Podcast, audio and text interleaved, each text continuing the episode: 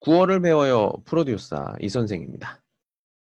자 오늘은 세 번째 시간 선입니다. 어, 이거 선이 뭐죠? 어, 여기 여자가 있고 남자가 있네요. 여기 기분이 좋네요. 이렇게 남자 여자가 이렇게 같이 앉아 있습니다. 같이 앉아 있어요. 무슨 뜻일까?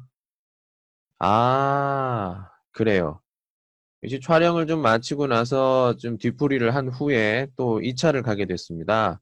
집이 가깝기 때문에 세 명이 같이 갔어요. 예, 집이 가깝습니다. 2차에서 예, 산낙지를 먹으려는 라피디에게 아, 뭐 이렇게 막 잔소리를 하죠. 그러면서 자기가 지금까지 가졌던 감정에 대해서 얘기를 하는 거죠. 왜요? 예, 라피디가 선을 본다고 얘기를 합니다. 선. 선이 뭘까요? 자, 같이 한번 들어볼게요. 탁PD 포장매차 산낙지 고백 시작. 선을 본다고? 인상 깊은 대사 보도록 하겠습니다. 선을 본다고? 선을 본다고? 자, 여기서 우리가 볼 수 있는 선을 보다. 네, 중국어로 얘기하면 샹친이죠. 결혼을 위해서 보는 만남입니다. 우리가 남자와 여자가 만나는 것을 두 가지로 크게 나눠 본다면 소개팅과 아, 여러 가지가 있겠네요. 뭐 미팅도 있고요. 뭐 들어가지 등등등등 뭐 전문 전문 팅 이런 것도 있고 그다음에 선이 있어요. 네. 소개팅과 미팅의 이유는 뭐예요? 사귀다.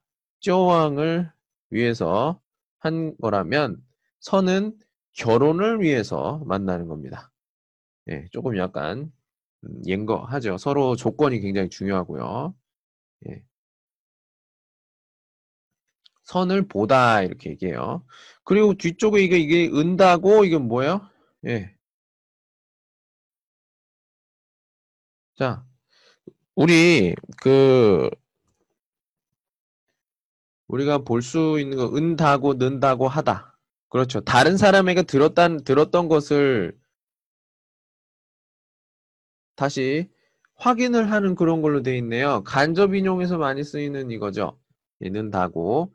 예, 이렇게 해서 질문 표현을 이렇게 하면은 아직 문장이 문장이 끝나지 않았어요. 끝나지 않았는데 이런 식으로 한다면은 그 자, 내가 들은 그 내용을 상대방에게 확인할 때 이런 표현으로 쓰기도 합니다. 예. 뭐 예를 들어서 어, 누가 결혼을 한다고 들었어요. 어, 결혼하다. 예. 그걸 듣고 예. 받침이 없을 땐 니은이죠. 그래서 야 누구누구가 결혼한다고?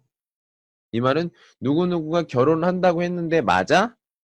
어떤 확인을 하는 경우에 이렇게 다고 이런 식으로 물어보기도 합니다.